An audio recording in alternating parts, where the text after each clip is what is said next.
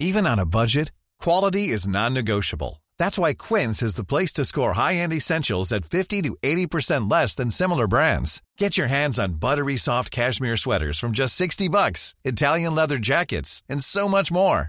And the best part about Quince, they exclusively partner with factories committed to safe, ethical, and responsible manufacturing. Elevate your style without the elevated price tag with Quince. Go to quince.com slash upgrade for free shipping and 365-day returns.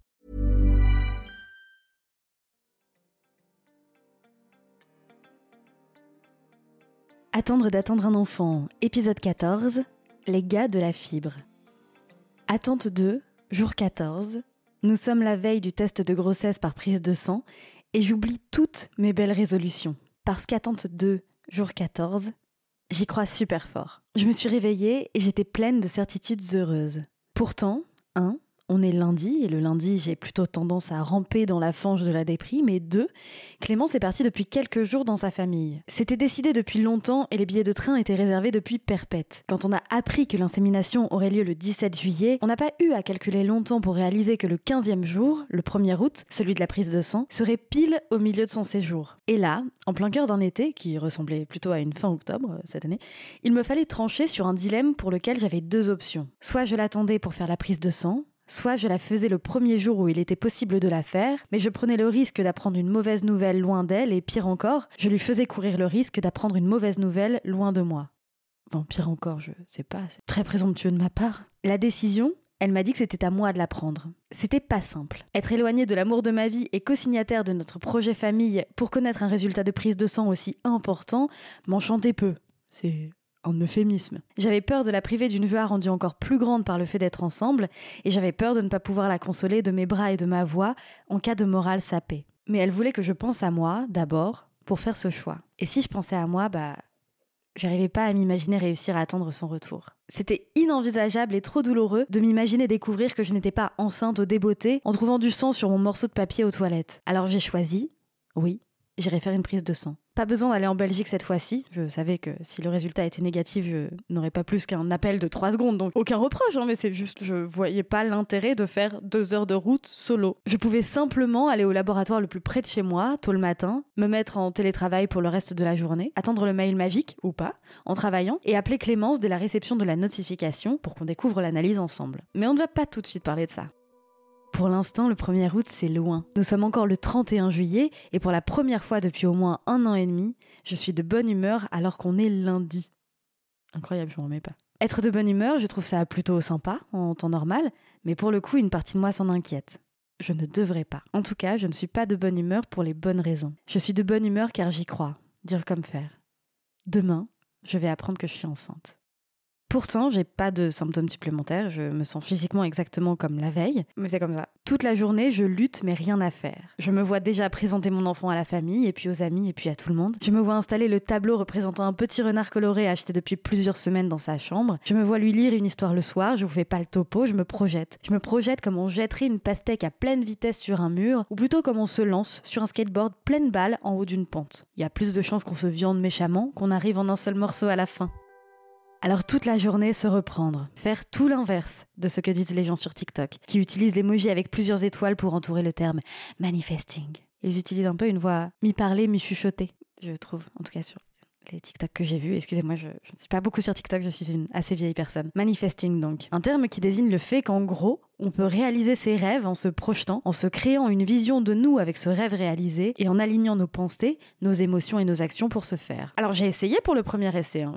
très naturellement, je me voyais vraiment dans toutes les situations de ma vie avec mon enfant dans les bras. Alors peut-être que je m'y suis prise comme un manche. Hein. Au final, je dois bien l'avouer, je comprends R à cette histoire de manifesting et d'attendre les messages de l'univers même si j'aimerais. Moi, au final, je vois seulement ce qui m'arrange. Je m'y suis probablement prise comme un manche, mais en tout cas, j'ai eu l'impression de manifester pendant le premier essai et ça m'a fusillé.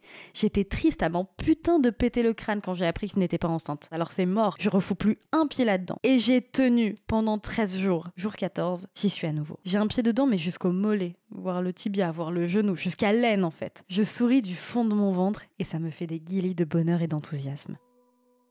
C'est fou parce que le reste du temps, quand j'essaie de refouler une émotion, c'est la déprime, saisonnière ou autre. Cette fois-ci, ce soir-là, en rentrant chez moi, je suis obligée de m'occuper l'esprit pour ne pas être trop heureuse, en me disant que moins je suis heureuse aujourd'hui, moins je vais souffrir demain si, demain, j'apprends une mauvaise nouvelle. En fait, je suis même pas certaine que ce soit la bonne marche à suivre. Profiter de la joie avant de potentiellement se prendre un mur, ou être triste par anticipation. J'ai du mal à dissocier ce qui est pire de ce qui est moins. Je choisis machinalement de regarder Parks and Recreation, ma série préférée, la plus joyeuse que je connaisse. Si je suis guillerette devant, ce n'est pas parce que je suis en train de me croire en cloque, c'est parce que je suis trop heureuse d'être entourée des personnages les plus drôles et gentils de l'histoire de la télé. Mais après quatre épisodes, ça me prend comme une envie de pisser. J'attrape mon ordinateur et je me rends sur le site de la plus grande banque de sperme danoise. J'ai ouï dire que dessus, les donneurs de spermatozoïdes écrivaient une lettre pour expliquer pourquoi ils donnaient. Et j'ai soudainement envie de comprendre. Probablement qu'en comprenant pourquoi certains donnent, j'aurai une idée, ne serait-ce qu'un tout petit peu plus précise, de pourquoi autant d'autres ne donnent pas.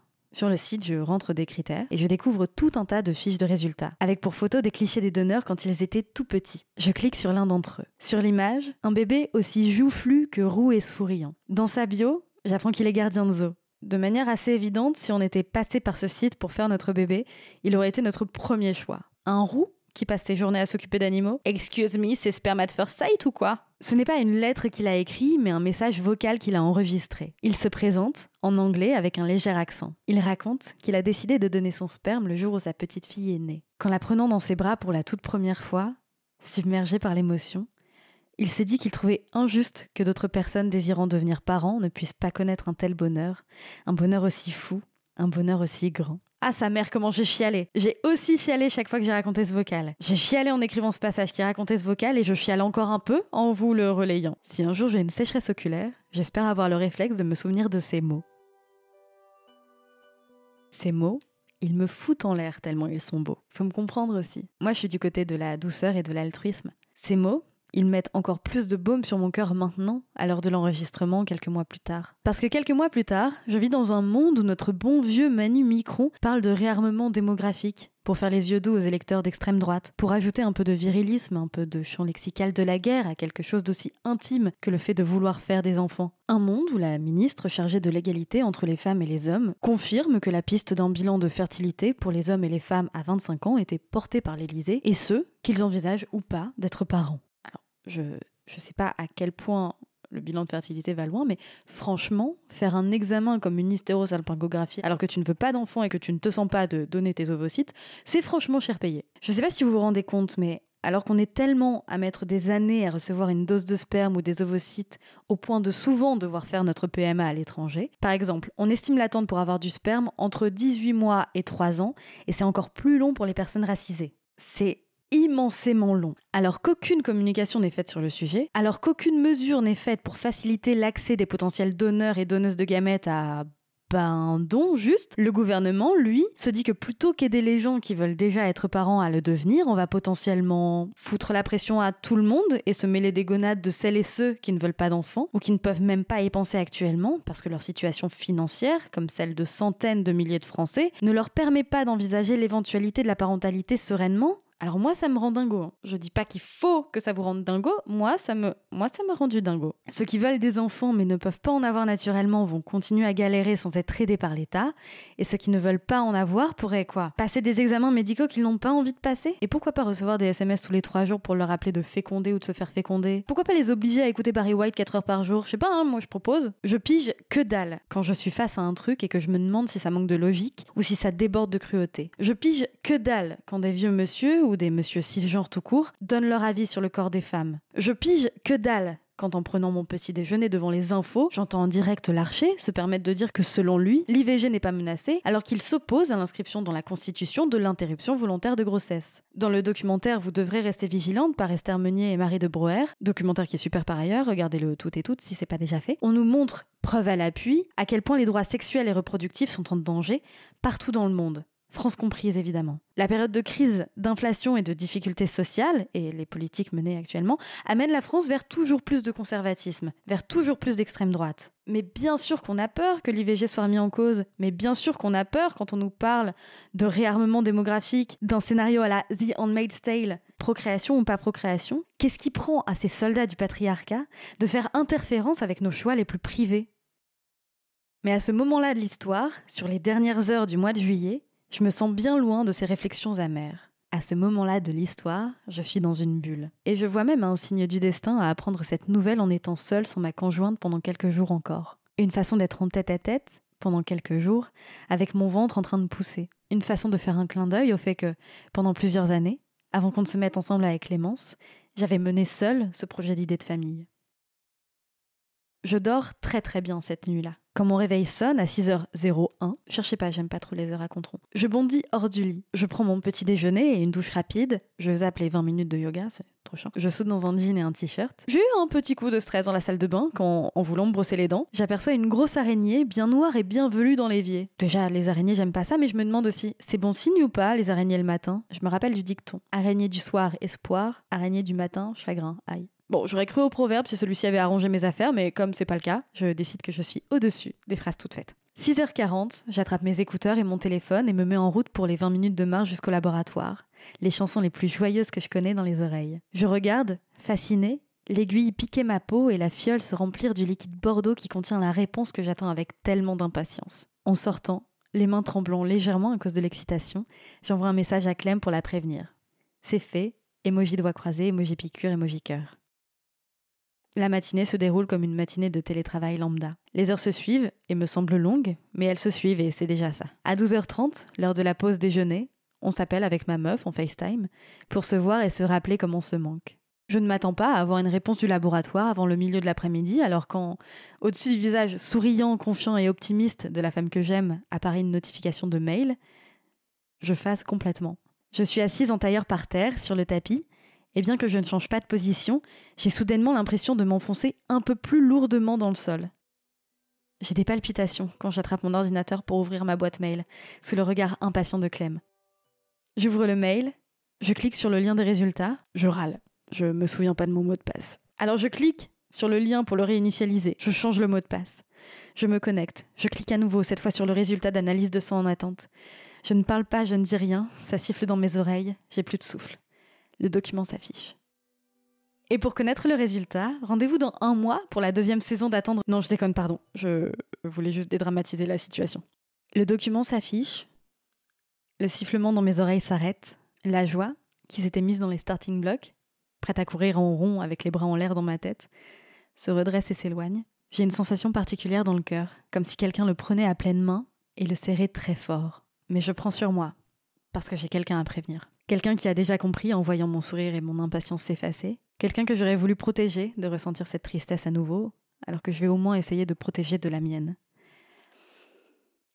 C'est négatif. Je la console du mieux que je peux et ce faisant, j'ai l'impression de mieux vivre ce loupé que la première fois. Je raccroche cinq minutes plus tard pour la laisser aller retrouver sa famille et je pars me faire chauffer de l'eau. Le moins que l'on puisse dire, c'est que j'ai bien mérité des coquillettes au beurre et au gruyère. C'est plutôt bon signe ça. J'ai quand même un peu d'appétit, mais je ne me jette pas sur l'intégralité du frigo et des placards en attendant que mon plat réconfortant soit prêt. Je suis en train d'éviter deux de mes vieux réflexes néfastes en période de coup dur.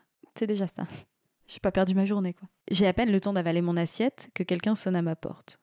Parfois, tu te dis que tu peux pas plus passer une mauvaise journée que celle que tu es en train de passer. Mais la vie a toujours plus d'imagination que toi. Et il arrive que ce soit pour le mieux, mais il arrive que, bof. Quand j'ouvre la porte, j'ai face à moi deux hommes. Ils se disent travailler pour France Télécom. J'aurais pu percuter déjà sur le fait que je n'avais pas entendu ce nom depuis des années et pour cause. Ça fait dix ans que France Télécom ne s'appelle plus France Télécom. Sont-ce d'énormes mythos ou ont-ils plutôt l'habitude de parler à des personnes âgées qui ne connaissent que France Télécom? Je l'ignore. Peut-être les deux. Ils me tiennent la jambe pendant des plombes pour me dire que notre connexion n'est pas utilisée au max, qu'on pourrait avoir un meilleur débit s'il faisait je sais pas trop quoi notre fibre. Ça me semble interminable. Je suis fatiguée et il faut que je reprenne vite le travail. Alors pour me débarrasser d'eux, je dis Ah, ça c'est pas moi qui gère à la maison, désolé. L'un des deux enchaîne et me demande quand revient mon mari pour lui en parler. Je sais pas pourquoi je le reprends. C'est machinal. Avec le recul, j'aurais préféré fermer ma gueule et acquiescer en silence, mais c'est pas ce que je fais. Moi, je leur précise que je n'ai pas de mari et que ma compagne est absente pour la semaine. Je sais pas, hein, j'ai dû croire que c'était pas un sujet, j'ai dû croire qu'on était en 2023 et que les gens étaient un peu civilisés. Mais là, j'avais piqué leur curiosité. Hein. Ils ont commencé à me demander si j'avais déjà couché avec des hommes, parce que c'était quand même bizarre de préférer avoir une vie sexuelle avec une femme quand on est une femme. Et dans tous les cas, si j'avais couché avec des hommes et que j'avais quand même choisi de faire ma vie avec une femme, c'est qu'ils avaient pas été à la hauteur à ça, alors que euh, ils auraient su mieux faire. Je résume. Hein. Je suis chez moi. J'ai appris il y a à peine une heure que j'étais pas enceinte, malgré ma deuxième tentative de PMA, et coup du sort, deux espèces de débiles que je n'ai jamais vues de ma vie sont chez moi, face à moi, qui suis seule, chez moi, et me sortent des phrases ringardes et immondes sur mon orientation sexuelle. Le pire, c'est que je me force à rire. Poliment. Je me force à rire alors que je suis gênée comme je l'ai rarement été dans ma vie. Je me force à rire alors que je voudrais leur dire qu'ils dépassent clairement les bornes. Mais sauf qu'à ma façon de refermer toujours un peu plus haut mon gilet pour cacher mon décolleté, je sais que je ne suis pas qu'embarrassée. Je sais que j'ai peur aussi. Parce que je ne sais pas s'ils sont violents ou pas, parce que ce sont deux putains d'inconnus qui se sont incrustman chez moi et me parlent des bienfaits de leur tub. Ils ne m'ont rien fait, certes, et ils sont partis après 48. Oui, voilà, repasser plus tard dans la journée, pas de problème, allez, au revoir. Mais bordel, les hommes, quelle plaie quand ils veulent, putain. Cette petite parenthèse n'a rien à voir avec mon parcours de PMA, mais c'est juste un rappel. Être une femme aujourd'hui, c'est aussi ça, avoir peur alors que t'es juste en train de digérer tes coquillettes. Être en couple lesbien, aujourd'hui, c'est aussi ça un coming out constant et la potentialité d'être plus souvent humilié que les autres. Je ne vous parle pas de l'hypersexualisation des couples lesbiens, mais c'est encore autre chose. Ce n'est que quelques minutes, après avoir refermé la porte derrière eux, que les vannes ont lâché. Ce que j'avais retenu pendant une heure a commencé à remonter. Et ce que j'ai ressenti, c'est quelque chose d'assez inexplicable, mais je vais essayer. Dans mon cas, c'est une douleur très puissante qui part du ventre et qui remonte jusqu'à la gorge. C'est tout un tas de petites scènes de joie je n'ai pas pu m'empêcher d'imaginer, qui se brisent une à une à mesure qu'elles passent dans ma tête. C'est tout un tas de petites choses auxquelles je m'étais raccrochée qui, d'un coup, n'ont plus lieu d'être, n'ont plus de sens. C'est le grand cri de joie que j'imaginais entendre pousser mon amoureuse quand elle allait comprendre à mon sourire que le résultat était positif, qui s'invite en boucle dans mon cerveau pour me narguer. C'est tous les bons moments des deux semaines passées qui se transforment en souvenirs cruels parce que, même s'ils n'avaient rien à voir, ce sont des moments où j'étais heureuse et où, dans un coin de ma tête, je me disais que j'avais une chance sur cinq d'être enceinte. C'est me mettre à pleurer bruyamment, à m'en pâmer, à m'en donner mal à la tête. C'est pleurer sans rien pouvoir contrôler, complètement plié en deux. C'est un gros chagrin, comme on n'y croirait pas si on en voyait des comme ça au cinéma. Un chagrin comme je n'en avais jamais connu en tout cas. C'est des litres et des litres de morve. C'est me repasser tous les trucs que j'ai dit et que j'ai fait dans les derniers jours en me demandant si je me suis pas porté la poisse. Ça n'a aucun sens. C'est me dire que, c'est sûr, ça n'arrivera jamais c'est vouloir prendre ma meuf sous le bras et tout lâcher. Quitte à ne pas connaître ce bonheur-là, autant être loin, au soleil, loin de tout ce qui m'ennuie, loin des métros à prendre et des open space et des horaires à respecter et des courses à faire et des conventions sociales. C'est avoir envie de boire un verre de vin à 12h37, un mardi. C'est d'avoir envie de rien en même temps. C'est marcher en rond, incapable d'écouter de la musique, de me poser quelque part, je ne peux pas être ni debout, ni assise, ni allongée. Je veux manger, mais pas manger. Je veux m'arracher le ventre pour le punir d'être en train de préparer l'arrivée des règles. Je voudrais pouvoir prévenir mes proches, mais en même temps pas les déranger, et en même temps être complètement solo pour pouvoir pleurer avec la bouche en rectangle, peinarde. C'est réussir à bosser quand même, comme un bon petit soldat, en mode automatique. C'est pleurer encore, parce que j'ai voulu lancer un podcast pour me changer les idées, et que dans la pub, pour une voiture, juste avant, un enfant répète en boucle Maman, tu m'entends? Maman pendant 45 putains de secondes et que je me dis que peut-être cette phrase-là, elle me sera jamais adressée. Pire pub. Vraiment pire timing de pub. C'est la tristesse que j'aimerais être sûre qu'elle ne soit que passagère, mais sans avoir aucune certitude à laquelle me raccrocher. C'est la tristesse et la peur, terrifiante, écrasant de tout son poids ma poitrine. Parce qu'en moi, et pour la deuxième fois, c'est le manque d'un humain qui n'a jamais existé. C'est le vide en dedans. C'est la sensation d'être un puzzle, mais dont on aurait juste assemblé le contour. Même si au fond, je sais que la vie va reprendre. Je sais que je vais rire à nouveau, sourire à nouveau, y croire à nouveau, avoir des projets à nouveau. J'en veux pour preuve d'ailleurs le surlendemain, quand je suis allée prendre un verre en terrasse avec des potes et que je ne pensais plus du tout qu'à ça. J'y pensais bien sûr, mais pas qu'à ça. J'ai passé un beau moment avec des potes. J'en veux pour preuve les semaines qui ont suivi, où j'ai été très heureuse, autour de quelques épisodes de mélancolie. Alors deux jours après le résultat négatif avec ma meuf, on s'est vite remise dans la file d'attente dans l'attente de nos doses, celle de sperme et celle d'espoir. Il va sans dire que j'aurais aimé terminer cette saison 1 sur une note positive. Vous annoncez une saison 2 où on aurait parlé cette fois de la grossesse, mais il n'en est rien. En revanche, j'ai pas menti en évoquant un changement de thème pour la suite. Vous en souvenez peut-être dans l'épisode 4. Quand il avait regardé mes résultats d'analyse, notre docteur belge nous avait proposé de partir sur deux tentatives d'IAD et si ça ne prenait pas, de tenter la fécondation in vitro. Un terme que j'ai souvent entendu mais dont, à ce stade de l'histoire, je connais encore peu les rouages. Alors on se retrouve le 6 mars 2024 pour la deuxième saison d'Attendre d'attendre un enfant, Opération FIV. Vous avez écouté Attendre d'attendre un enfant et restez jusqu'au bout de la conclusion parce que j'ai dit des petits trucs en plus par rapport à d'habitude. Ce podcast est produit en indépendant, il est donc rémunéré par vos dons via mon Patreon, dont vous trouverez le lien en description ou dans ma bio Instagram. Et aussi par le nombre d'écoutes. Rapport à la pub que vous entendez au début, vous connaissez le principe. Si vous avez aimé ce podcast, partagez-le sur vos réseaux sociaux ou en vrai afin de le faire connaître. Autre moyen de me donner un petit coup de pouce, vous pouvez laisser 5 étoiles et un commentaire sur votre application d'écoute de podcast préférée. Ça aide au référencement du podcast et en plus, ça me fait toujours un petit shot d'endorphine de vous lire. Vous pouvez me retrouver sur Instagram, at underscore, pour qu'on continue la discussion ensemble. D'ailleurs, après la diffusion de cet épisode, je pense faire un QA en story. Je profite de cette conclusion pour vous remercier pour tous vos messages, vos commentaires et vos partages, et aussi vos témoignages via Instagram tout au long de cette première saison. Vous n'avez pas idée à quel point ça m'a touché et à quel point ça m'a fait du bien. Sans m'en rendre compte, j'avais grand besoin de ce soutien-là. Alors merci infiniment pour ça. Autre chose. Alors, c'était une de mes principales motivations en créant ce podcast, mais il est toujours bon d'en rajouter une couche. Alors sachez que j'envoie à mon tour de la force à toutes les personnes en parcours PMA ou qui veulent des enfants, mais pour qui ce n'est pas aussi simple que prévu. Je suis de tout cœur avec vous. Et je pense tellement à vous quand je crée ce podcast que j'ai été sincèrement dégoûtée de ne pas pouvoir terminer cette saison sur une bonne nouvelle. Et l'idée m'est venue, je vais pas vous cacher, de minimiser mon ressenti en le racontant ici pour vous protéger. J'avais hyper peur que ça participe à vous démoraliser, alors je me permets, à toutes fins utiles, de vous rappeler que ce que je raconte, c'est mon parcours. Je sais à quel point on peut s'emballer en entendant d'autres personnes en parcours réussir ou au contraire se démoraliser en entendant d'autres personnes en parcours vivre une déconvenue. Alors si vous êtes en parcours PMA, je vais vous dire quelque chose. Oui, c'est vrai.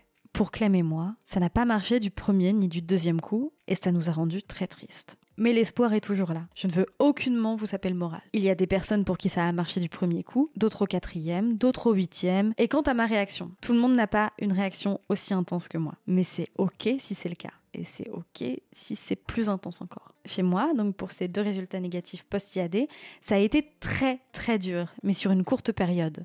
Chaque annonce est propre à chaque personne. Chaque parcours PMA est unique. Le vôtre ne déroge pas à la règle cœur et doigts croisés sur vous et je vous espère bien entouré de gens à qui vous pouvez parler, qu'il s'agisse de vos proches et slash ou de professionnels de santé. Dernier point et pas des moindres, le rappel important que j'aime à faire dans ce podcast. En France, les femmes seules et les couples de femmes ont désormais le droit de fonder une famille par PMA, mais pas les moyens. On manque cruellement de gamètes en France. Le meilleur moyen de remédier à cette situation, c'est de lever le tabou, de se renseigner, d'en parler autour de soi, de parler de dons d'ovocytes et de dons de spermatozoïdes, évidemment dans des contextes où vous êtes à l'aise pour le faire. Et qui sait, si vous le pouvez, si vous le voulez, de donner vous-même. Visitez les sites dondespermatozoïdes.fr et dondovocytes.fr. Et n'oubliez pas, donner des gamètes, ce n'est pas faire des enfants et en avoir dans la nature, c'est aider des gens à devenir parents. Merci encore et à très vite. J'ai hâte de vous retrouver.